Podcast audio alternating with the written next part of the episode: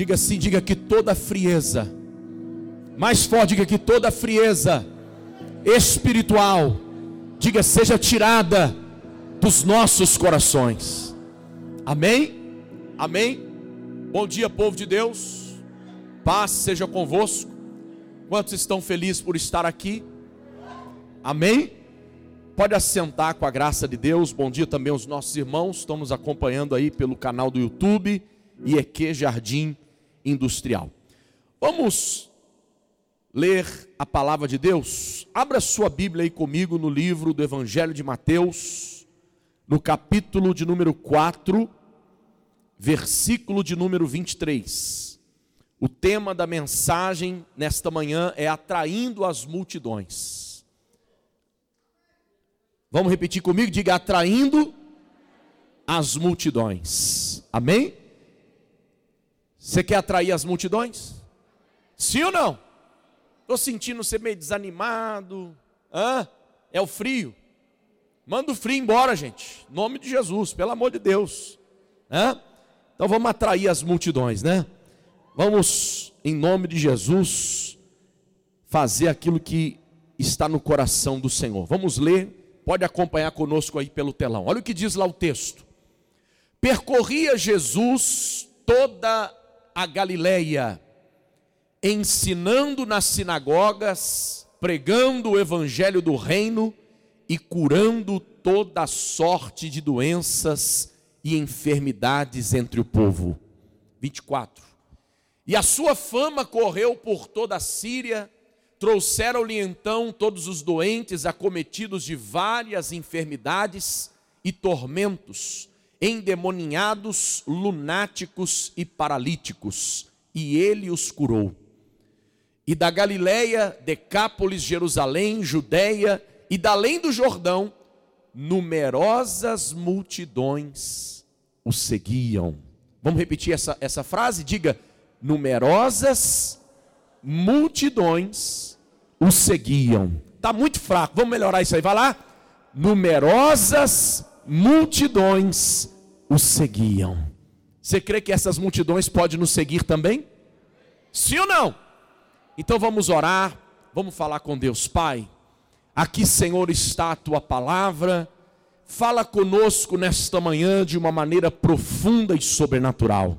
Que o Senhor esteja, meu Deus, através do teu Espírito Santo, inundando, meu Deus, a nossa vida com esta palavra rema, com esta palavra viva, com esta palavra poderosa, meu Pai, e que o Senhor esteja levantando no nosso meio homens e mulheres, meu Pai, decididos a atrair as multidões, de acordo com o teu propósito e a tua vontade para as nossas vidas. É o que nós te pedimos e te agradecemos hoje para todos sempre. Que todos digam amém. Digam graças a Deus. Amados, bom, nós vamos aprender com Jesus as três principais funções da igreja. Vamos repetir? Diga as três principais funções da igreja. Para quê? Para atrair as multidões. Né? Nós somos uma igreja que Jesus levantou nesse bairro para atrair multidões.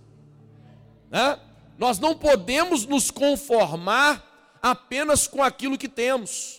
Aquilo que temos, maravilha, devemos agradecer a Deus, devemos louvar a Deus pelas vidas que nós conquistamos e temos conquistado a cada dia. Porém, nós precisamos cada vez mais estarmos apaixonados por vidas para que o Senhor confie-nos cada vez mais almas para o seu reino e para a sua glória. Quem crê, diga amém e diga graças a Deus. Então, baseado nesses versículos que nós acabamos de ler, olha o que diz a Bíblia. A Bíblia nos fala que o Senhor Jesus ele percorria toda a Galileia. E ali ele vai falar de três coisas. Olha o que que é Mateus ele diz, ele diz assim que Jesus ele percorria a Galileia ensinando, que, que ele fazia? Ensinava. Então, esta é a primeira característica, a primeira função principal de uma igreja. Tem que haver ensinamento. Aonde há ensinamento, há crescimento. Vamos repetir essa frase? Aonde há ensinamento, há crescimento. Né? Porque é através do ensinamento que verdadeiramente nós vamos adquirir esse crescimento. Né? Você vê que a criança, quando ela chega a uma certa idade, você tem que levá-la para a escola, para que ela possa estudar, para que ela possa aprender. Ela vai aprender a falar, ela vai aprender a escrever, ela vai aprender a se comunicar, ela vai aprender matemática, ela vai aprender português, ela vai aprender ciências, vai aprender, né? É, geografia, né? Isso eu estou falando das matérias da minha época. Eu não sei hoje, talvez tenha mudado. Não é verdade? Na minha época tinha até o ensino religioso, hoje não tem mais. Então, ó, nós temos que entender que, da mesma forma como a criança precisa ir para a escola para aprender, nós, quando viemos para a casa de Deus, nós também temos que vir para aprender. Eu quero dizer para você, queridos, que é muito bom a gente vir para a igreja e participar do louvor, e ali a gente canta, a gente se alegra, a gente bate palma, a gente louva, a gente adora, a gente sente a presença de Deus. É muito bom você estar na casa de Deus e orar, interceder pelas pessoas amadas da sua família, mas nada se compara em aprender sobre a palavra de Deus. Diga assim: o ensinamento mais forte, o ensinamento é que nos leva a uma vida de crescimento. Sabe por quê? Porque, ó, muitas, pode aplaudir. Muitas vezes, ó, as pessoas elas cantam, mas nem sabem o que está cantando. Falando sério, né? Eu, eu, eu, eu, já dei esse exemplo aqui, vou dar de novo. Eu, eu falo, né, até, até a minha esposa, quando ela, ela era recém-convertida, ela cantava aquele hino errado, né? Ela falava assim: põe azeite na varanda. Era põe azeite na lâmpada, né? Ela põe azeite na varanda e eu perguntava para ela: por quê? Por que, que você está cantando errado? Falei assim: mas como errado? Não, não é põe azeite na varanda, não, põe azeite na minha lâmpada. E por que, que ela dizia põe azeite na varanda? Ela achava que a varanda é o início da casa, né? Para iluminar. E eu falei assim: não, sabe o que acontece, irmãos? Quando nós não temos ensinamento, quando nós não aprendemos as coisas corretas, nós fazemos sem entendimento. A Bíblia diz que tudo que nós formos fazer para Deus tem que ser com entendimento, porque senão nós somos, na verdade, apenas né, marionetes. Muitas vezes as pessoas estão cantando sem entendimento, estão pregando sem entendimento, estão falando sem entendimento, estão servindo a Deus sem entendimento. Não, tudo que nós formos fazer para Deus tem que ter entendimento, tem que ter conhecimento da palavra. E o conhecimento da palavra ele precisa ser ensinado. Então levanta a mão e diga: Jesus ensinava. Então a igreja que quer crescer tem que ter ensinamento. Quer ver uma coisa? Depois nós vamos voltar para cá. Olha aí Mateus 28, 20. Olha o que está escrito lá em Mateus 28, 20. Olha o que diz o texto. Você vai, vai perceber em algumas Bíblias aí, está escrito em vermelho, porque são palavras de quem? De Jesus. Então vamos aprender com Jesus. Olha o que, que Jesus ele disse assim: ó, ensinando-os a guardar todas as coisas que vos tenho ordenado. E eis que estou convosco todos os dias até a consumação do século. Sabe o que Jesus está dizendo aqui? Que aonde há ensinamento, Ele está presente. Não, você não entendeu. Aonde tem ensinamento, aonde tem pessoas aprendendo, aonde tem pessoas aprendendo a respeito do, do, do, reino de Deus, a respeito da vontade de Deus, do propósito de Deus para as suas vidas, ali ele se faz presente. Amém? Então levanta a tua mão bem alto, diga assim, diga onde tem ensinamento. Diga Jesus se faz presente. Amém? Então precisa ensinar. Nós precisamos ensinar as pessoas a guardar os mandamentos. Nós precisamos ensinar as pessoas a orar. Nós precisamos ensinar as pessoas a jejuar. Precisamos ensinar as pessoas a ler a Bíblia. Precisamos ensinar as pessoas a serem fiéis a Deus, a ser dizimista, a ser ofertante, a ser um homem de Deus de verdade, a ser uma mulher de Deus de verdade, um homem de caráter, uma mulher de caráter que verdadeiramente possa, em nome de Jesus, ter a graça de Deus no seu coração. Tudo isso é ensinado. Às vezes as pessoas não fazem porque não se ensina. Ô oh, saudade aquela que as pessoas vinham para a igreja, para a escola bíblica, né? Para aprender. Tirava o domingo de manhã para aprender. Às vezes não tinha nem culto, mas elas vinham para a escola bíblica dominical. E elas ficavam ali assentadas, às vezes duas horas, aprendendo sobre a Bíblia. E eu quero dizer para você, esta foi a melhor época da igreja, por quê? Porque a igreja que ela se aprofunda na palavra, se aprofunda no crescimento, verdadeiramente é uma igreja madura, é uma igreja alicerçada, é uma igreja firmada na rocha, é uma igreja que não se desvia, é uma igreja que está firme no propósito de Deus.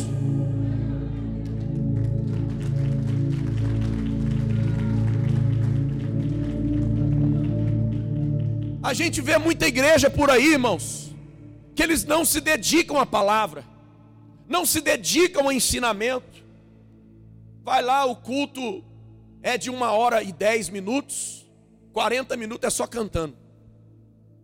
E aí ora uns 10 minutos, e aí tem os avisos, aí quando pensa que não, o pregador prega 10 minutos, 15 minutos não se dedica à palavra, não se dedica à revelação, não se dedica ao ensinamento. Não, quando você sai da sua casa para vir à igreja, você tem que aprender alguma coisa. Levanta a mão e diga assim: a igreja que cresce tem que ser lugar de ensinamento.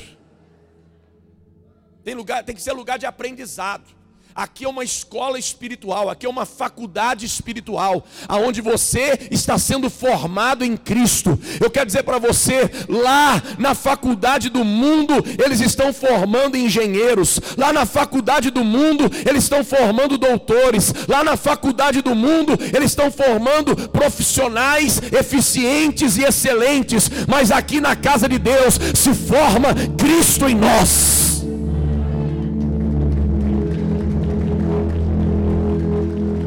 Levanta a tua mão e diga assim: Cristo está sendo formado dentro de mim.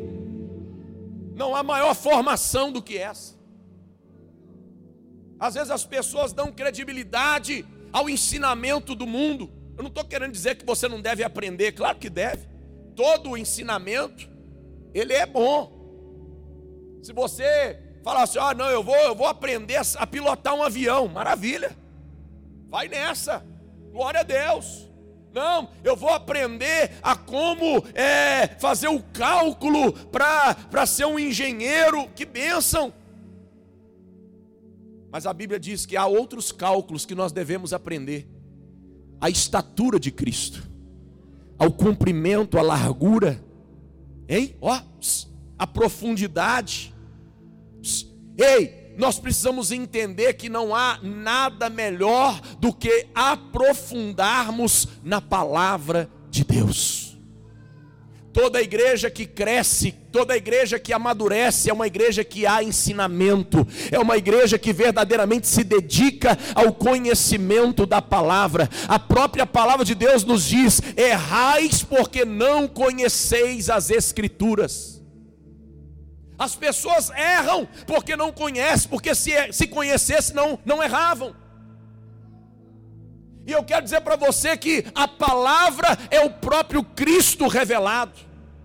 Tem muita gente dentro da igreja que, que está trazendo escândalo, que está fazendo às vezes as pessoas se, se afastarem, se desviarem. Por quê? Porque na verdade essas pessoas nunca conheceram a Cristo verdadeiramente nunca foram reveladas a elas pela palavra de Deus aquilo que o Espírito Santo pode gerar dentro de você. Sabe por quê? Porque muitas vezes quando nós lemos a Bíblia e sem a direção do Espírito Santo, isso é apenas uma letra e a letra não tem poder de gerar vida. Pelo contrário, muitas vezes a letra ela até mata, mas o Espírito vivifica quando a palavra é revelada, quando a palavra ela entra no nosso coração, ela tem poder de transformar a nossa vida.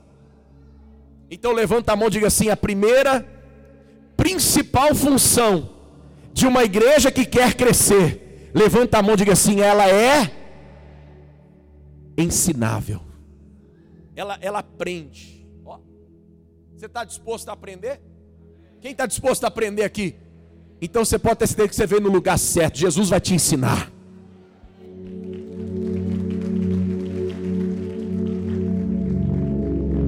Amém?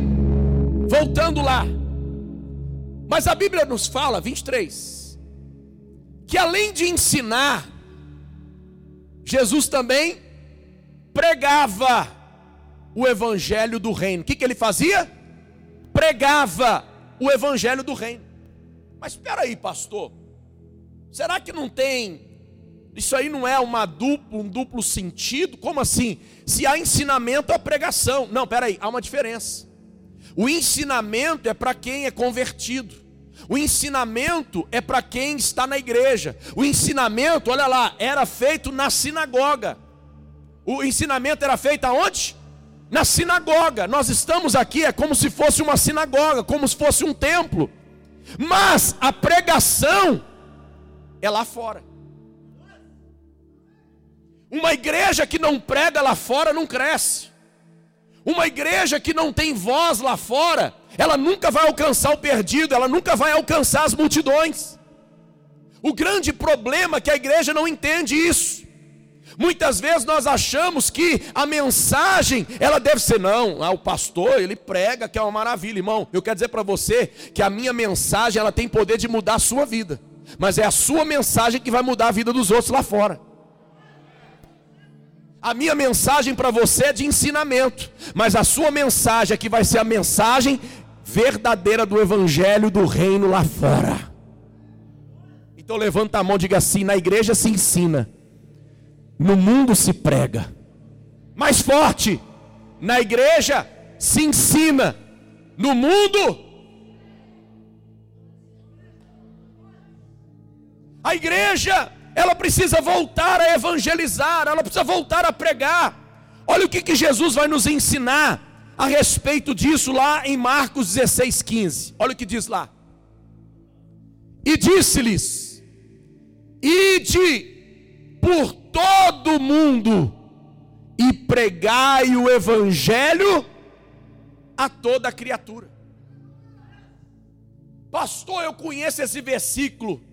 Isso é famoso demais. Eu já ouvi vários pregadores pregando sobre isso.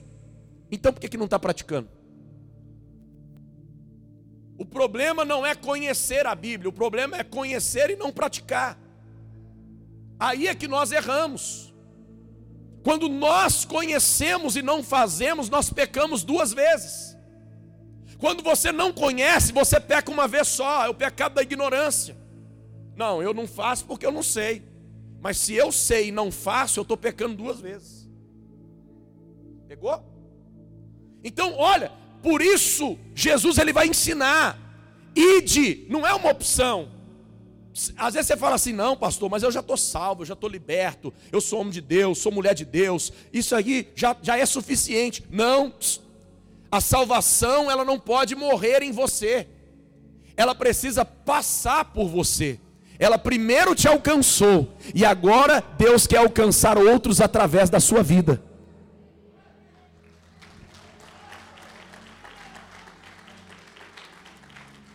Por isso que a palavra de Deus nos fala, lembra quando o próprio Deus falou para Abraão: Abraão, se tu uma bênção, se tu uma bênção. Por isso que é diferente entre você ser abençoado e ser uma bênção. Por quê? Porque quem é abençoado, a bênção morreu nele. Opa, Deus me abençoou. Acabou, a bênção morreu em mim. Mas quando Abraão, ele recebeu a palavra de Deus, Abraão, você vai ser uma bênção. Então, em outras palavras, a minha bênção vai te alcançar, mas ela também vai alcançar outras vidas através de você. Você quer ser abençoado ou você quer ser uma bênção? Eu vou perguntar, você responde: Você quer ser abençoado ou você quer ser uma bênção? Você quer ser um mar morto ou você quer ser um rio Jordão? O mar morto, tudo que vai nele, morre, morre nele. Ele, ele finda todo, toda a vida. Quando chega nele, morre, acabou. A pessoa é abençoada, não, fui abençoado, oh, maravilha, mar morto. Oh, glória a Deus, recebi a bênção, recebi o milagre, recebi a vitória. Tudo isso é bom, tudo isso é maravilhoso. Mas se você não passar esta bênção para frente, se você não passar aquilo que Deus fez na sua vida para frente, é como você fosse um mar morto. Mas se a bênção vem, ela alcança a sua vida mas ela também alcança a vida de quem está do seu lado e quem está à sua volta. Por isso que a Bíblia diz: José é um ramo frutífero, ramo frutífero plantado junto à fonte, cujos galhos se estendem sobre os muros, porque Deus está dizendo: não só ele é, não só ele é abençoado, mas também quem está em volta dele come do fruto que eu dou a ele.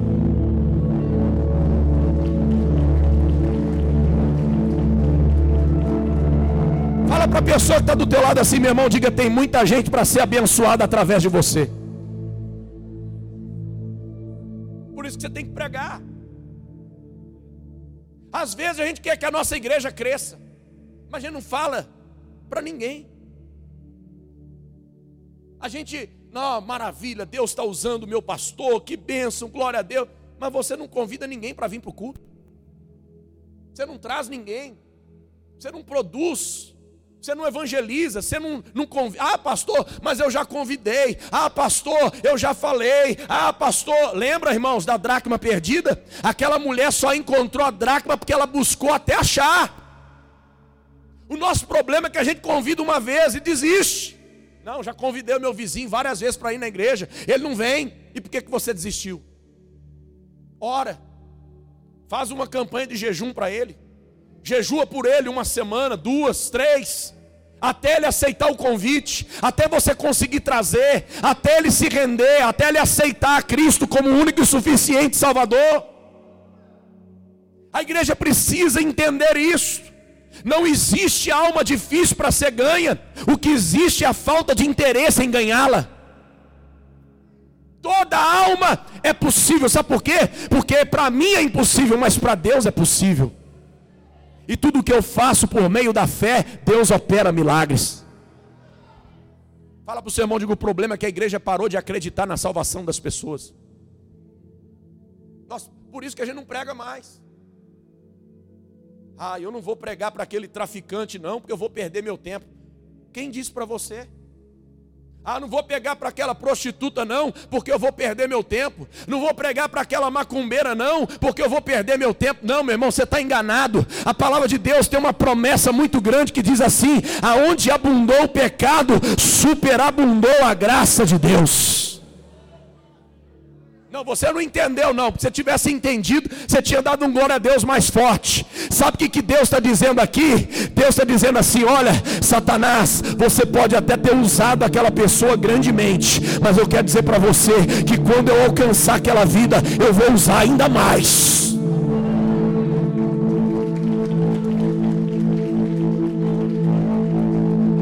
Ei! Lembra de onde Deus tirou a sua vida? Lembra quem você era? Quantas pessoas aqui que mexiam com drogas? Quantas pessoas aqui que mexiam com coisas erradas? Pecavam. Pessoas às vezes depravadas, pessoas às vezes que faziam coisas absurdas. O Senhor não te alcançou? Hoje você não está aqui transformado? Hoje você não é uma nova criatura em Cristo Jesus? Então levanta a mão e diga assim: se Deus fez na minha vida, Ele pode fazer na vida de qualquer pessoa.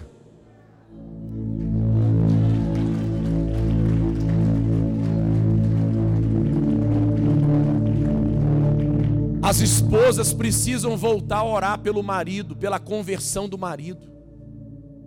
Os maridos precisam voltar a jejuar pela conversão das esposas. Os pais precisam novamente voltar a orar pela salvação dos filhos. Os filhos precisam clamar pelos pais. Não é isso que a Bíblia está dizendo. Eu vou, vou, fazer uma revolução no meio da minha igreja, no meio do meu povo, que eu vou converter o coração dos pais aos filhos. Eu vou converter o coração dos filhos aos pais. Eu vou converter o coração do marido à esposa, da esposa ao marido. Em outras palavras, ele estava dizendo: você precisa voltar a acreditar que eu posso realizar um milagre na sua casa.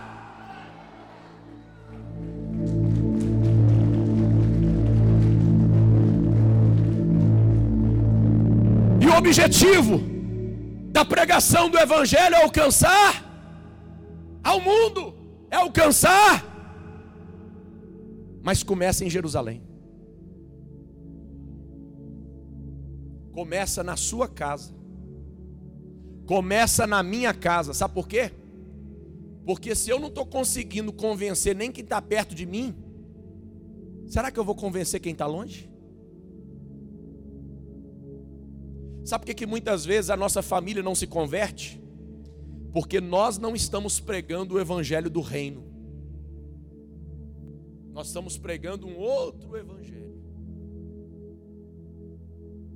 Sabe por que, que muitas vezes não há mudança na nossa casa, na nossa família? Porque muitas vezes nós estamos pregando o evangelho apenas com a boca, mas não tem vida. Você fala uma coisa, mas vive outra. Você prega amor, mas não ama. Você prega perdão, mas não perdoa. Você prega a verdade, mas mente. E aí as pessoas da sua família falam assim: mas como que ele quer me levar para a igreja? Mas como que ele quer me mudar se ele não mudou nem a si mesmo? E aí não bate, não tem. É incoerente. É um outro evangelho que a gente está pregando. Tudo começa na minha casa. Se eu quero alcançar o meu vizinho, meu vizinho, meu vizinho é Judéia. Eu primeiro preciso ganhar Jerusalém. Começa dentro da minha casa. Começa dentro da minha família. Espera aí, o meu marido já é salvo, minha esposa já é salva, meus filhos já são salvos. Opa, então minha Jerusalém já está ganha. Então vou ganhar a Judéia. Vou ganhar a Samaria. Vou ganhar os confins da terra. Vou ganhar o mundo inteiro. E por que, que o mundo inteiro não é ganho? Porque a gente não começou nem dentro de casa. A gente não é exemplo nem para quem está do nosso lado nem para quem mora debaixo do mesmo teto. A nossa vida cristã ela é tão rala, ela é tão superficial, que a gente não consegue convencer nem quem está do lado da gente.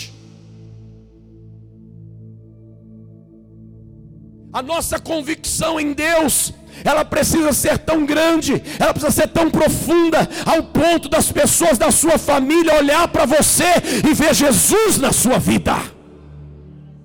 Porque quando isso acontecer, eles vão se converter. Sabe por quê? Porque eu aprendi uma coisa: quem encontra com Jesus, a vida dele é transformada. Levanta a mão e diga assim: é impossível alguém conhecer a Jesus e a sua vida continuar do mesmo jeito. Sabe por que tem um monte de crente dentro da igreja que a vida dele não muda, não vai para frente, ela não anda, não caminha? Sabe por quê? Porque ela acha que conhece Jesus, mas nunca conheceu. Porque se tivesse conhecido, a vida não estaria do jeito que está. E por isso, quer ver uma coisa? Olha aí, Romanos 10, 12. Olha o que diz lá. Pois não há distinção entre judeu e grego, uma vez que o mesmo é o Senhor de todos, rico para com todos os que o invocam. Então, olha aí, Paulo está dizendo que não há acepção de pessoas para salvação. Deus pode salvar o rico, pode salvar o pobre, Deus pode salvar o morador da favela, o morador do, da, da, zona sul, Deus pode salvar o, homossexual, o, Deus pode salvar o, a, do partido de esquerda, do partido de direita, Deus pode salvar qualquer um, não há distinção. E a gente às vezes faz distinção, não, aquele não, não, não, esse aqui eu acho que não, não. Prega o evangelho para todos. A Bíblia diz que nós devemos semear em todo tempo e em qualquer lugar. Por quê? Porque nós não sabemos qual semente vai prosperar. Então, aquele que fica olhando o tempo, ele não semeia. Não, ali eu não posso pregar não, que aquele povo é muito duro. Mas quem faz o milagre não é você. Quem transforma não é você. Quem muda a história da vida das pessoas não é você. Então você precisa acreditar que Deus pode fazer o impossível na vida de qualquer um, basta que creia. E aí ele continua dizendo 13: Porque todo aquele que invocar o nome do Senhor será todo aquele. Se a prostituta, lá na, no meio da prostituição, ela fala assim: Senhor, chega, eu cansei, eu quero ser salva. Ela vai ser salva.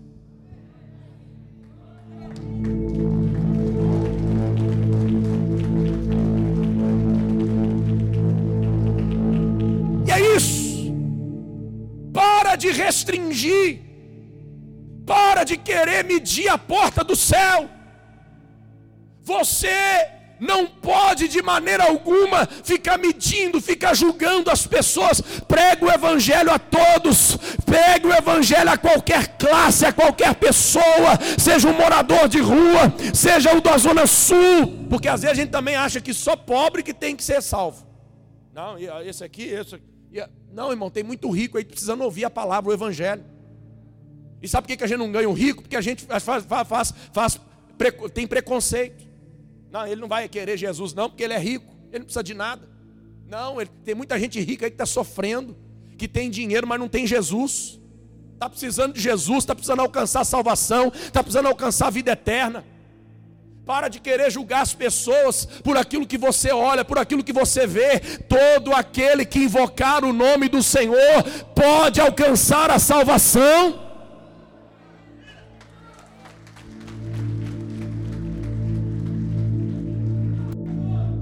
Como, porém, invocarão aquele a quem não não creram? Como é que eles vão invocar se eles não creem? E como eles vão crer naquele de quem nada ouviram? Eles não conhecem Jesus. Eles não sabem quem Jesus é, porque você não fala para eles porque você não anuncia, porque você não fala. Por isso nós somos pregadores de boas novas. Evangelho significa boas novas, evangelho significa boas notícias. O mundo está em trevas, o mundo está condenado ao inferno, mas você tem uma boa notícia que o mundo precisa ouvir, mas nós ficamos de boca fechada. Por isso que as multidões não vêm. Aí a gente continua fazendo culto com 100 pessoas, com 200 pessoas, com 300 pessoas. Ah, pastor, mas isso é um número muito bom. Irmão, não é não. Lá fora tem milhões se perdendo.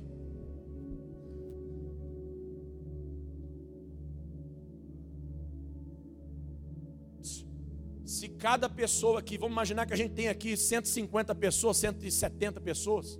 Se cada pessoa que ganhasse uma alma até o final do ano, no final do ano nós teríamos 340. Uma alma. Eu não estou dizendo 10, não. É uma. Sabe por que a gente não, não, não alcança as multidões? Porque a gente não, não, não, ganha, não, ganha, não ganha ninguém. E às vezes a gente, ah, ô oh, pai, a gente está vindo para a igreja, bate palma, a gente canta, a gente louva, a gente adora, a gente ora, a gente ouve a mensagem, e a gente é dizimista, a gente é ofertante, e às vezes a gente acha que está agradando a Deus. Será que estamos? Com tanta gente lá fora se, se perdendo? Com tanta gente lá fora perecendo, com tanta gente lá fora sendo condenada, com tanta gente lá fora indo para o inferno, e a gente não é capaz de abrir a boca para falar, para testemunhar. Olha o que, que Jesus fez na minha vida, venha ver. Olha como Ele mudou a minha história, venha ver. Como que eles vão acreditar se não há alguém para falar para eles? Como ouvirão? Se não há quem? Se não há quem? Será que alguém aqui pode dizer eis-me aqui? Será que alguém aqui pode dizer eis-me aqui? O Senhor está procurando homens como Isaías. Opa, tem um lá atrás. Opa, tem algum aqui, ó, mais um aqui. Opa, tem mais um ali. Opa, tem pessoas que estão se colocando à disposição, Senhor. Quando você diz, eis-me aqui, você está dizendo para Deus: Deus, por mim mesmo eu não sei, por mim mesmo eu não posso, mas eu quero ser usado por ti.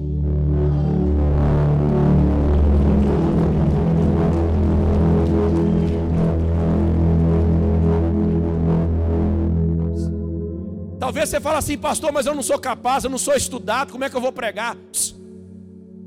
Deus não está procurando pessoas capacitadas. Ele está procurando pessoas disponíveis. O poder não é seu, é dele. A glória não é sua, é dele. A unção não é sua, é dele. O poder não é seu, é dele.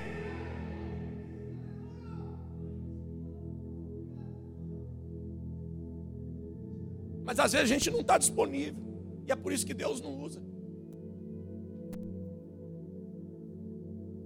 A gente não quer.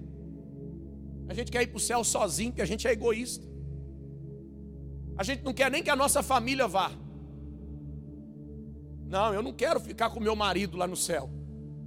Chega, até que a morte o separe. Mas às vezes você está olhando para o seu marido sem a transformação. O que seria do seu marido transformado, hein? O que seria da sua esposa transformada? Será como seria o seu casamento? Será que não melhoraria? Será que não seria uma bênção? Para de olhar por aquilo que a sua família é hoje e comece a acreditar no que ela pode se tornar amanhã. Porque isso é fé. E às vezes a gente para de acreditar, porque a gente esquece que Deus tem poder para fazer. Continua acreditando. Versículo 15. E como pregarão se não forem se não forem enviados? Então tá bom. Se você se dispôs aí, se é por falta de falar, então vá. Então, vá. Eu estou te dando uma palavra aqui, uma palavra profética, uma palavra de autoridade. Se é por falta de enviar, eu digo para você: vá, ide. Sabe qual é o problema, irmãos? Muitas vezes a gente tem medo de ir. Ah, pastor, mas a igreja é muito boa, a igreja é muito segura. Ou oh, que maravilha, aqui a gente tem conforto. É, sabe por que a gente não quer ir? Porque lá fora a gente vai enfrentar muitos problemas. Lá fora a gente vai enfrentar pessoas endemoniadas, lunáticas, paralíticos, pessoas oprimidas, pessoas com depressão, pessoas tentando suicídio, pessoas que estão sendo destruídas. Por isso que a gente não quer ir, porque ficar é melhor. Ficar eu estou seguro, ficar eu estou protegido, ficar e eu estou abraçando o meu irmão, ficar oh, eu te amo. Mas e? E eu vou correr risco. Eu vou ter que enfrentar o diabo. Eu vou ter que enfrentar o inferno, eu vou ter que orar mais, eu vou ter que jejuar mais, eu vou ter que ler mais Bíblia, eu vou ter que me preparar mais. E a igreja está tão acomodada, tá tão acomodada que ela quer ficar, ela não quer ir mais. E as ovelhas estão ficando oh, obesas de tanto alimentar-se dos pastos verdejantes de dentro da igreja. É tanta pregação boa, é tanta revelação, é tanta direção de Deus para nada. A gente não alcança ninguém, a gente não ganha ninguém. O Evangelho não está sendo pregado, o mundo está perecendo. João 3,16 para muita gente foi em vão, porque Deus amou o mundo de tal maneira que deu o seu Filho unigênito por amor de todo aquele que nele crê, não pereça, mas tenha vida. Deus amou o mundo, mas a gente odeia o mundo. E a gente não tem o mesmo sentimento de Deus. Deus amou o perdido, mas a gente não ama o perdido. Deus quer alcançar a todos, mas nós não queremos alcançar a todos. Ei, se a gente pudesse fazer uma panelinha lá no céu, hein? E eu ia levar só os meus amigos, só, só os meus chegados. Graças a Deus que lá no céu não tem panelinha. Graças a Deus que lá no céu nós não temos escolha para escolher o quem ou quem vai estar. Não, lá no céu vai ter gente desconhecida, vai ter gente que vai vir do Oriente, do Ocidente, vai vir do Japão, da China, da Coreia, vai vir gente do Afeganistão, vai vir gente de todas as nações, porque Deus não faz acepção de pessoas.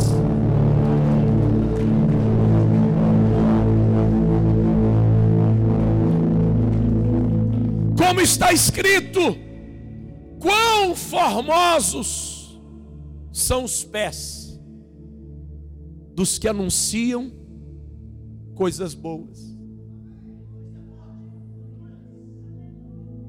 Oh, Pai.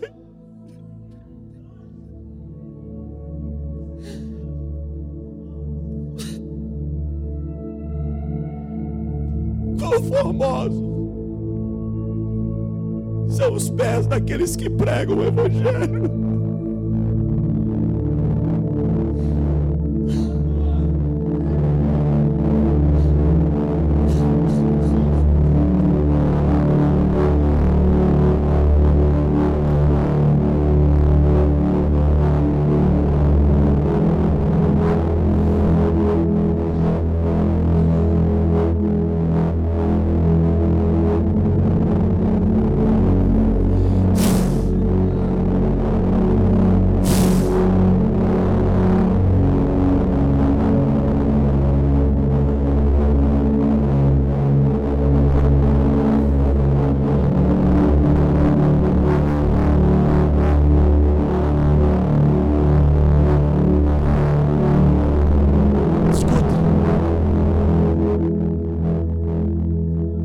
Às vezes nós estamos preocupados tanto com a aparência, que a gente vai para a academia malhar, pegar ferro, criar músculo, os braços bonitos, torneados,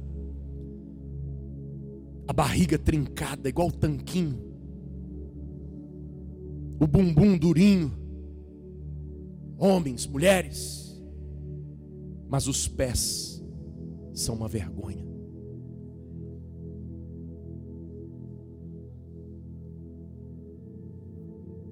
A gente não é capaz de atravessar a rua para pregar o Evangelho.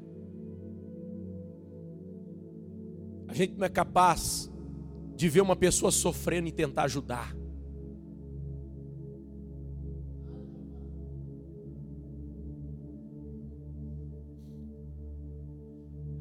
E a gente quer, quer ser forte, quer ser musculoso, mas os pés é uma vergonha.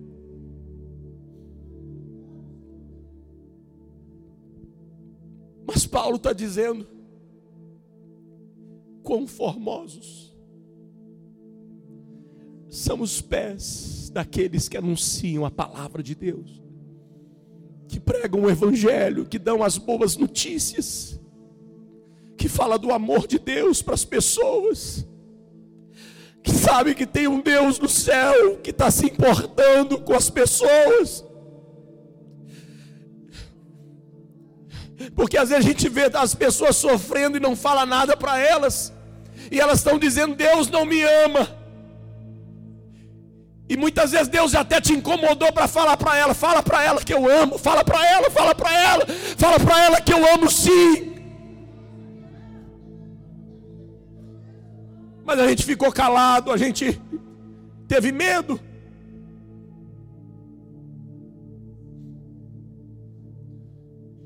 Tem tanta gente sofrendo lá fora.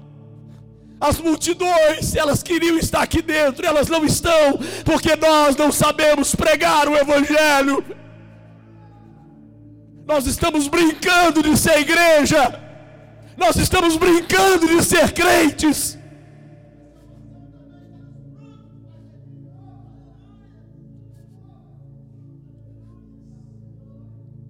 Por isso elas não podem entrar aqui porque não tem ninguém para falar para elas. Não tem ninguém. Ninguém se dispõe a ir, ninguém se dispõe a fazer. E Deus está triste com isso.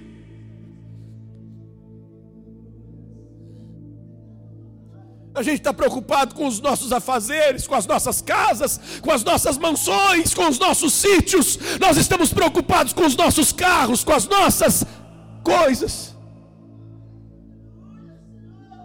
Não com as coisas de Deus.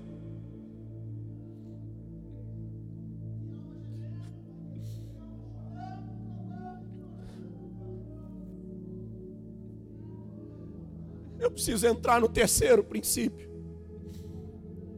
Primeiro, ensinava. Segundo, pregava. Terceiro, Jesus curava toda sorte de doenças. Sabe por que, que os milagres fugiram das igrejas? Porque nós não cremos mais que Jesus pode levantar o paralítico. Nós não cremos mais que Ele pode abrir a voz dos mudos. Nós não cremos mais que os cegos podem voltar a enxergar. E por isso Ele não faz. Não é porque Ele mudou, é porque nós mudamos. Ele continua o mesmo. Ele continua tendo poder para ressuscitar o morto. Mas eu não sei qual foi a última vez que o morto ressuscitou.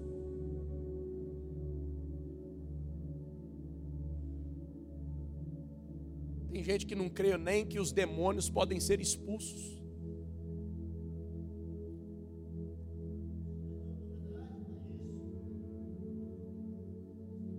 E aí o que está escrito em Marcos 16, 16.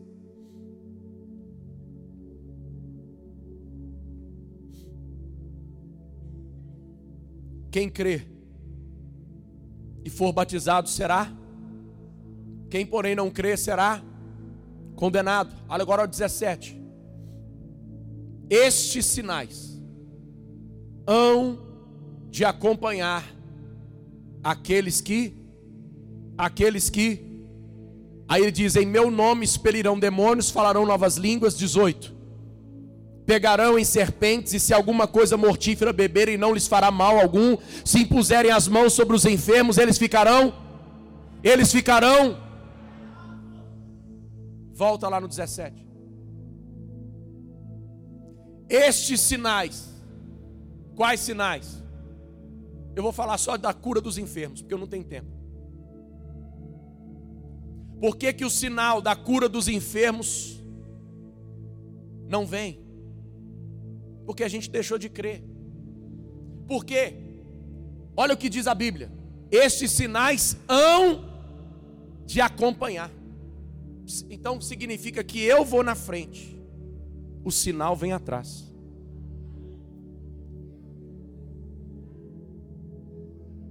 Levanta a mão, diga: primeiro vem a fé, depois vem o milagre.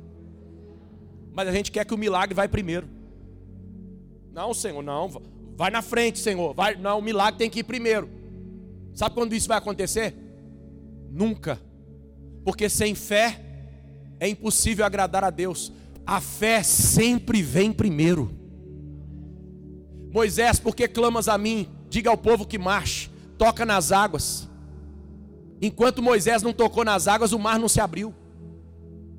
Primeiro vem a fé, depois vem o milagre. Sabe por que, que muitas vezes os enfermos não são curados mais? Porque nós não temos fé para isso. Como podemos curar? Como? Oh, porque nós não cremos que os sinais nos acompanham.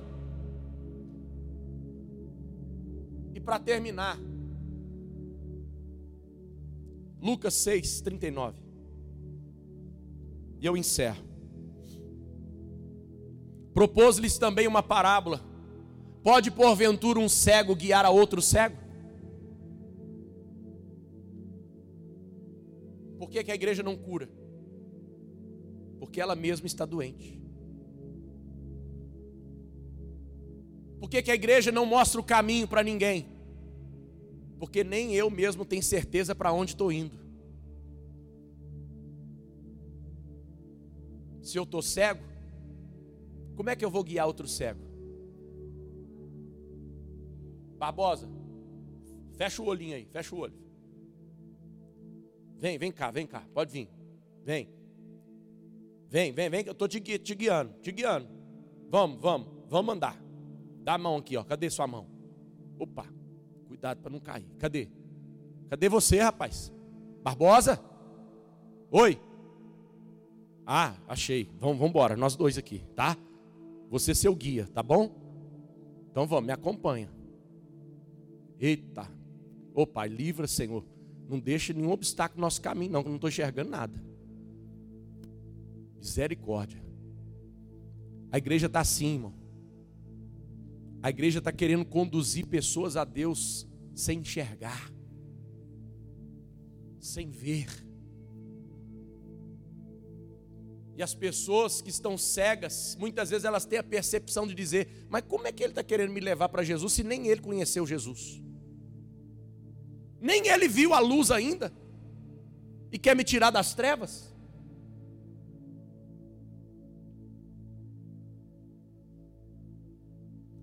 Pode porventura um cego guiar outro cego?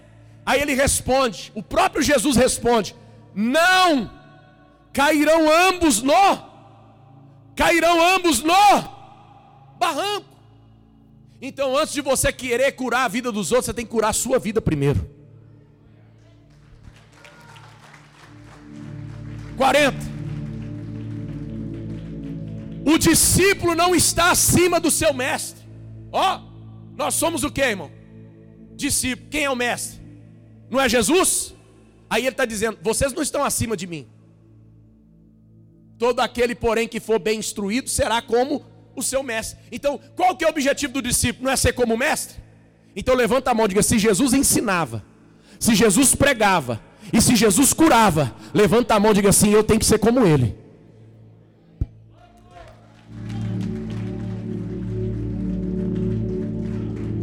Eu tenho que ser como ele. O problema é que nós somos cópias baratas de Cristo. Não dá para ler. Já viu aquela cópia, aquele xerox mal feito, mal tirado?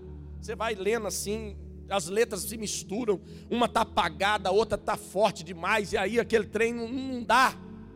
Sabe por quê, irmão? Porque às vezes a gente acha que nós vamos pregar o evangelho para as pessoas Ei, e elas vão ler a Bíblia. Não, não, irmão. Quem está lá no mundo não lê Bíblia. Quem está lá no mundo vai ler outra coisa, é a nossa vida. Porque nós somos as cartas escritas pelo dedo de Deus para a humanidade. Crente lê Bíblia, mundano lê a nossa vida. E quando ele olha para a sua vida e não vê Jesus nela, é, não, não. Eles não são bobos, não.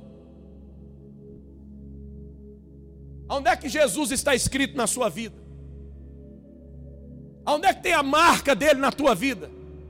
Cadê as marcas dos cravos? Cadê a marca da coroa de espinho? Cadê a marca que a cruz deixou na sua vida? Evangelho sem cruz não é cru, não é evangelho. Evangelho sem renúncia não é evangelho. Aquele pois que quiser ser meu discípulo, negue a si mesmo, tome a tua cruz e segue-me. O problema é que a gente quer um evangelho barato, sem cruz. A gente quer um evangelho sem graça. A gente quer um evangelho sem renunciar ao pecado. A gente quer um evangelho no oba-oba. Oh, maravilha! É. Só alegria. Convertei a vossa alegria em pranto, em choro.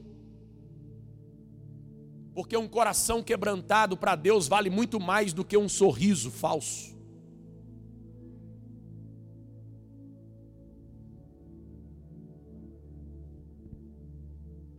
O discípulo não está acima do seu mestre, todo aquele, porém, que for bem instruído será como mestre. 41. Porque vês tu o argueiro no olho do teu irmão, porém não reparas na trave que está no teu próprio.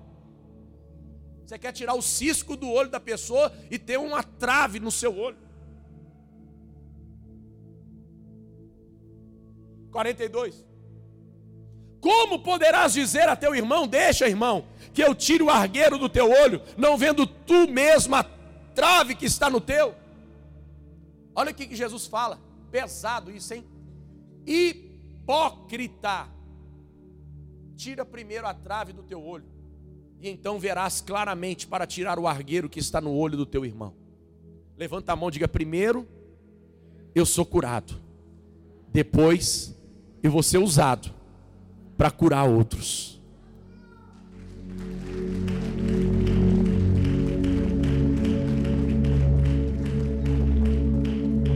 Primeiro a obra de Deus é feita na nossa vida, depois ela, a obra de Deus vai ser feita na nossa vida para outras pessoas. Vamos ficar de pé? Vamos orar? Já passei do horário, já